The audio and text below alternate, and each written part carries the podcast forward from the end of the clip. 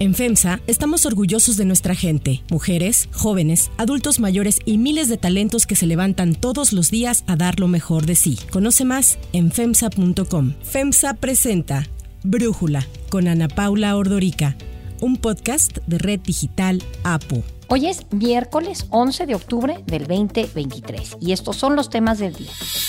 La Secretaría de la Función Pública apoya ocultar las declaraciones patrimoniales de los militares que participaron en la construcción del Aeropuerto Internacional Felipe Ángeles.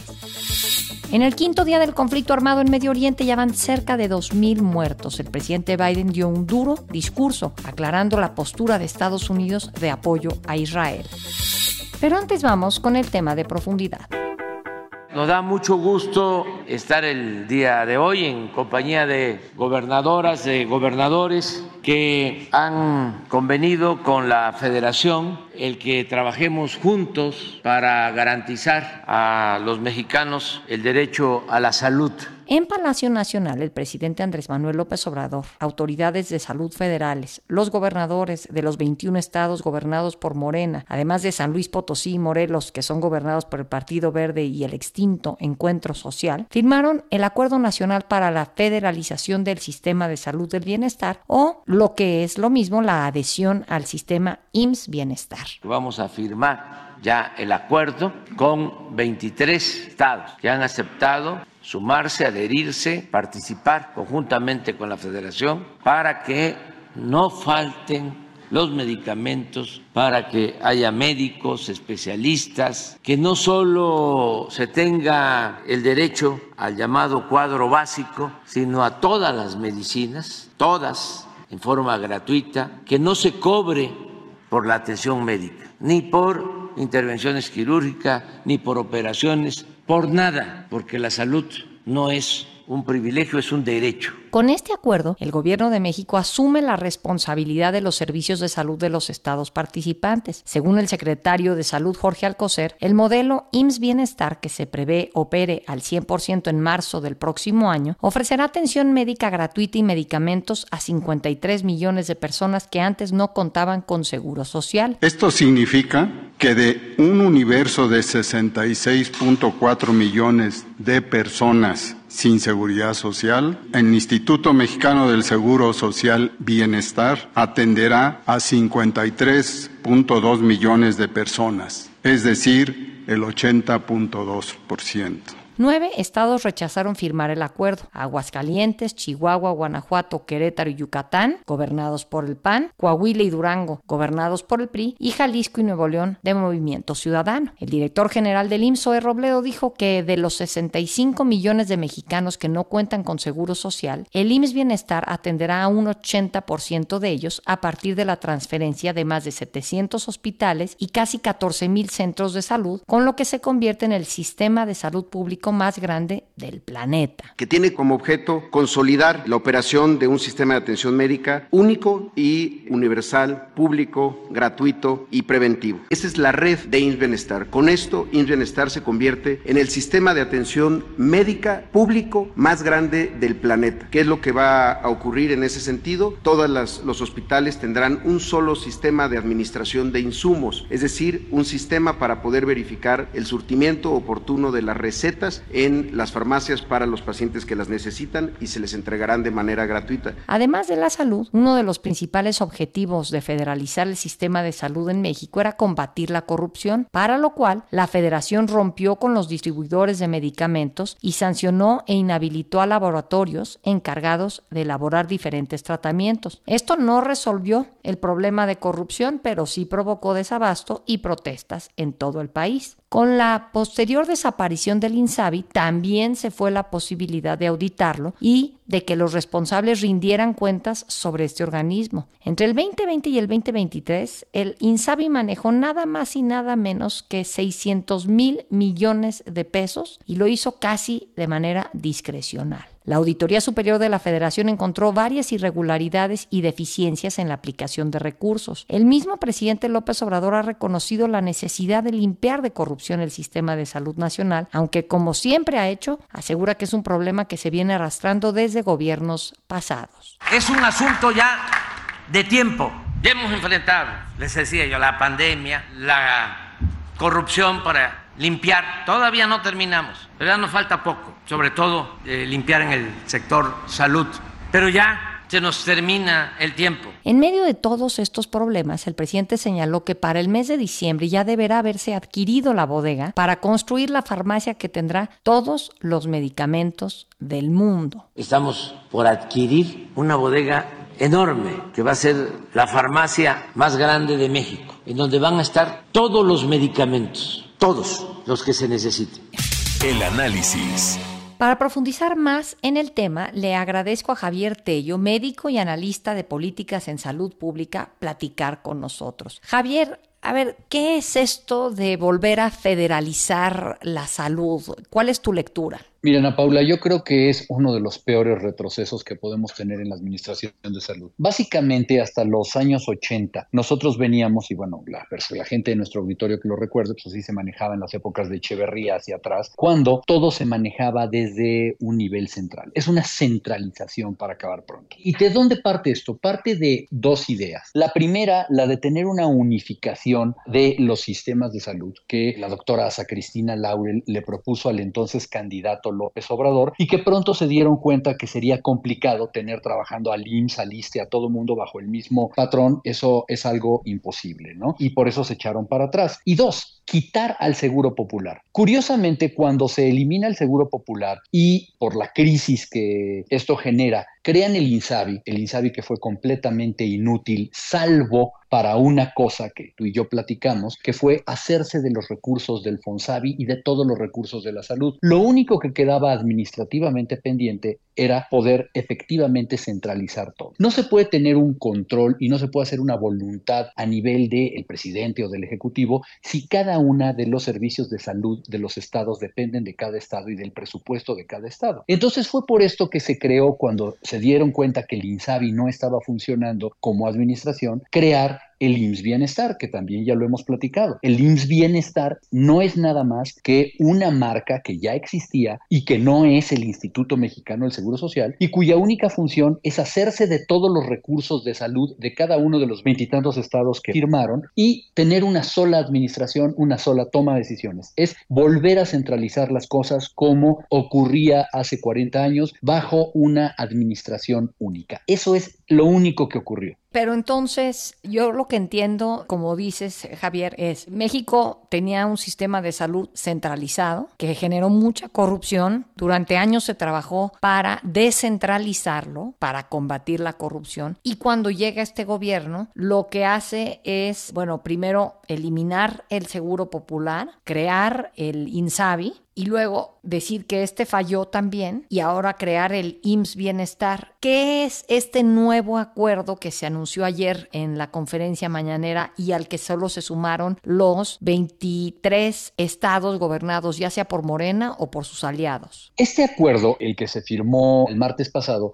lo que implica es que ya de manera formal están entregándole todos los recursos. Es decir, como esto requiere de una cuestión administrativa y una cuestión legislativa, etcétera, no puedes tener eh, de una sola forma administrado todo si no lo tienes ya verdaderamente firmado. Para dejarlo simple, los gobernadores con esto han entregado todo el sistema de salud de cada uno de sus estados a manos del IMSS Bienestar. En la práctica, ¿qué significa? Significa que los hospitales, las clínicas, los centros de salud, la nómina, es decir, médicos, personal de enfermería, todos los insumos, todos los activos, las bolitas de algodón, las jeringas y los pacientes pasan a tener un control central. ¿Esto significa que se creó una nueva institución de salud, Ana Paula? No. Definitivamente no. Lo único que se hizo fue que ahora todos estos hospitales ya estaban y ahora van a seguir pintados de blanco con verde con una aguilita que les pusieron de una marca que se llama IMSS Bienestar y que ya existía. ¿Eso significa que se incrementa el presupuesto para estas unidades de salud? No. En la práctica, y como lo vimos en el reflejo del puesto de egresos 2024, se pasa el dinero de un bolsillo al otro. Se le quitó dinero a eh, la Administración Salud de la Secretaría de Salud propiamente y se pasa a ahora a los fondos de IMSS Bienestar y por cierto se enriquece con el poco remanente que quedaba del fondo de gastos catastróficos, el cual ahora ya quedó completamente con nada, es, es terrible y pues prácticamente lo que tenemos es un espejismo, hay que decirlo así, solamente tenemos un control centralizado de los servicios de salud, no hay ningún valor agregado, son los mismos pacientes que van a acudir a los mismos servicios que ya se tenían antes en las mismas instalaciones.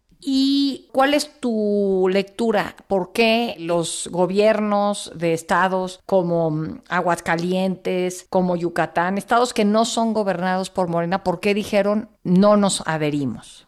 Bueno, básicamente lo que, lo que están buscando es entregarle el control presupuestal a la 4T, al, al, Ejecutivo. Y es una manera como los gobernadores de corte morenista están entregando parte del poder. Hay mucho dinero ahí involucrado y que ese dinero se maneje a nivel estatal significa que no luce la figura presidencial, que no luce la figura ejecutiva de la 4T y como ejemplos claros tenemos gobiernos como el estado de Guanajuato en donde definitivamente el servicio de salud lo provee el estado de Guanajuato con las directivas de la población de Guanajuato. En este caso, los gobernadores, bueno, sabemos que a la postre sirven al presidente y lo que están haciendo es entregarle los servicios de salud con todos los recursos. De esta manera, además, se quitan de un problema, se quitan de problemas administrativos. y hay corrupción, que seguramente la va a haber, ya no va a ser culpa de ellos, porque ahora lo van a poder atribuir a nivel central. Si algo falla, si los pacientes no sobreviven lo que deberían, si hay epidemias, si lo que sea, ahora la responsabilidad entonces, no, no va a ser de ellos. Entonces, para los gobernadores hay que decirlo, es una posición terriblemente cómoda a cambio de un dinero que si no, no hubieran podido manejar bien, ¿no? Y ahora, bueno, pues todo este dinero queda centralizado y vaya, lo han dicho organizaciones como la de México Evalúa, pues hay muchas maneras para que el gasto de la salud al final tenga un manejo que curiosamente no vamos a saber cuál es en un año electoral. Bien, Javier, entonces tú crees que esto es el peor retroceso o más bien es la suma, ¿no? De retrocesos en materia de salud que hemos visto a lo largo del sexenio. Este es el resultado final a la Paula de un deseo de querer tener un control centralizado y sí, es básicamente un retroceso. La toma de decisiones, por muy criticable que hubiera sido, porque gobernadores iban y venían, porque podía haber habido corrupción, se solucionaba de otra manera, ¿no? Pero al final del día, yo creo que cada uno de los estados conoce mejor que nadie la epidemiología de su población, las necesidades de su población, hacia dónde dirigir los recursos. Ahora van a tener que volver a escalar una, perdón el barbarismo, una escalera burocrática de nuevo para justificar todo aquello y todas las decisiones que se tomen a nivel central van a tener que bajar de una manera equidistante. Creo que no es la manera de administrar los servicios de salud. No se hace así ni siquiera en los lugares donde hay un estado de bienestar. En la famosísima Dinamarca, Ana Paula, en Gran Bretaña, cada una de las regiones maneja su propio presupuesto. Sí, seguramente asignado de una parte local, que los impuestos, lo que tú me digas, pero al final la toma de decisiones, la administración y, esos presupuestos van a cada una de las necesidades específicas de cada estado. Javier Tello, como siempre, muchísimas gracias por este análisis y por platicar con nosotros. Un abrazo, Ana Paula, muchas gracias a ti. Antes de continuar, quiero pedirles que en la plataforma que nos escuchen, ya sea Spotify, Apple Podcast, la que sea su favorita, que por favor nos califiquen, de preferencia con cinco estrellas, y que también compartan el podcast y comenten lo que les gusta, lo que no, lo que sienten que le podemos mejorar. Ahí en Spotify hay la posibilidad de comentar. Todo esto es para que podamos seguir creciendo y ofreciendo el podcast para ustedes sin costo. Hay otras noticias para tomar en cuenta. 1. Opacidad militar.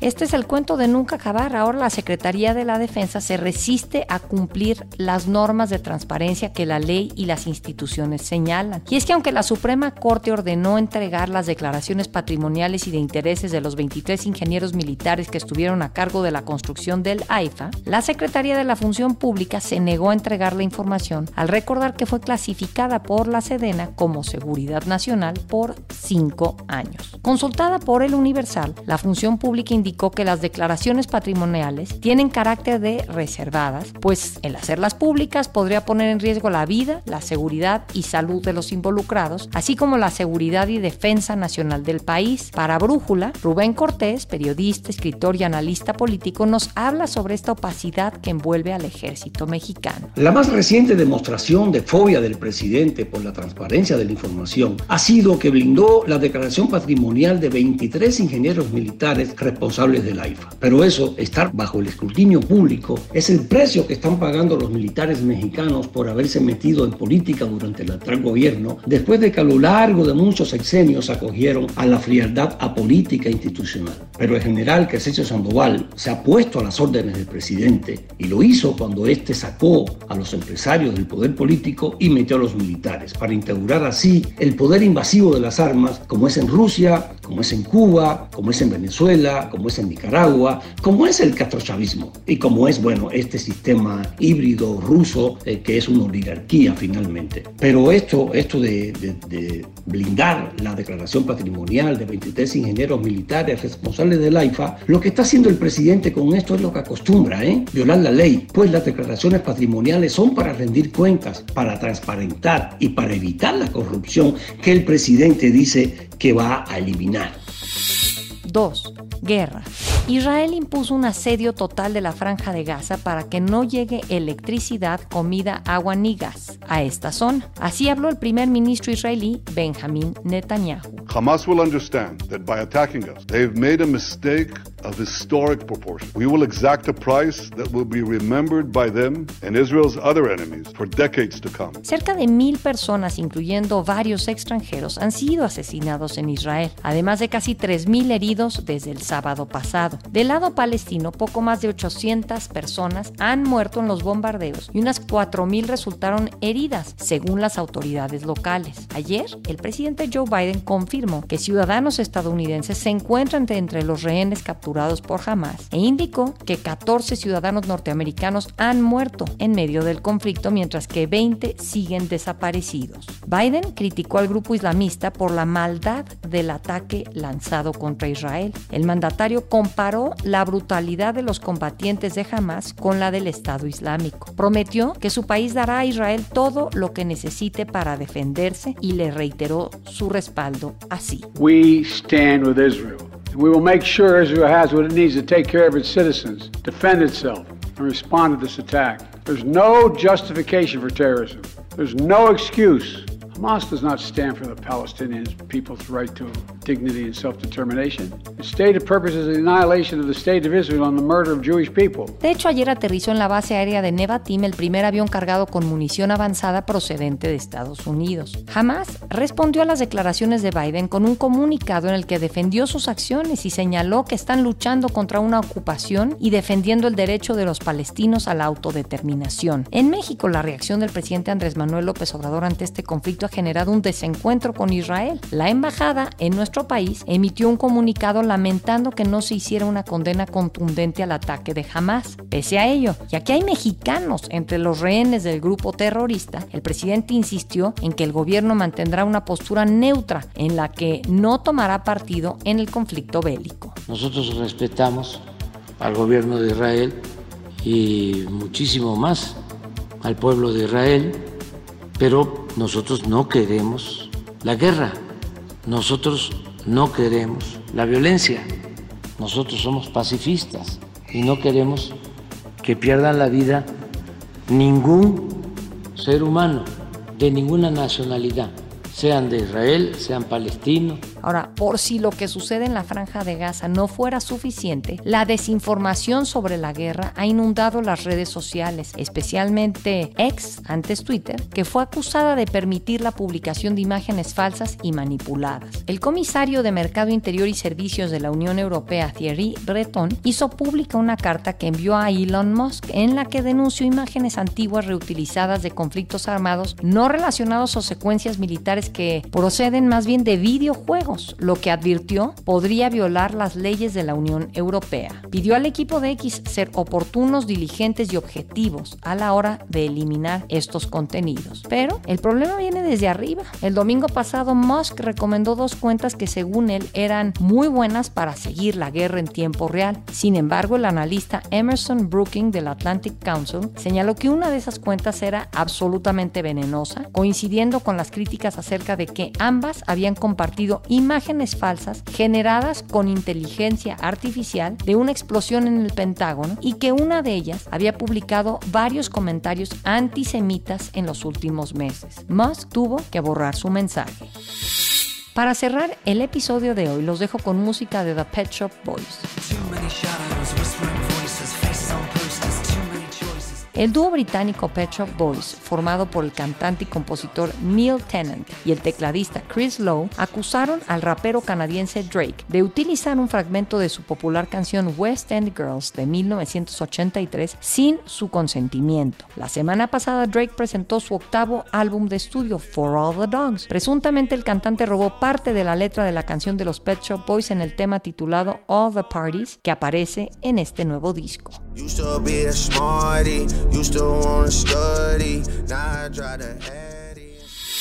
Yo soy Ana Paula Ordorica. Brújula es una producción de Red Digital APO. En la redacción, Ariadna Villalobos. En la coordinación y redacción, Christopher Chimal. Y en la edición, Cristian Soriano. Los esperamos mañana con la información más importante del día.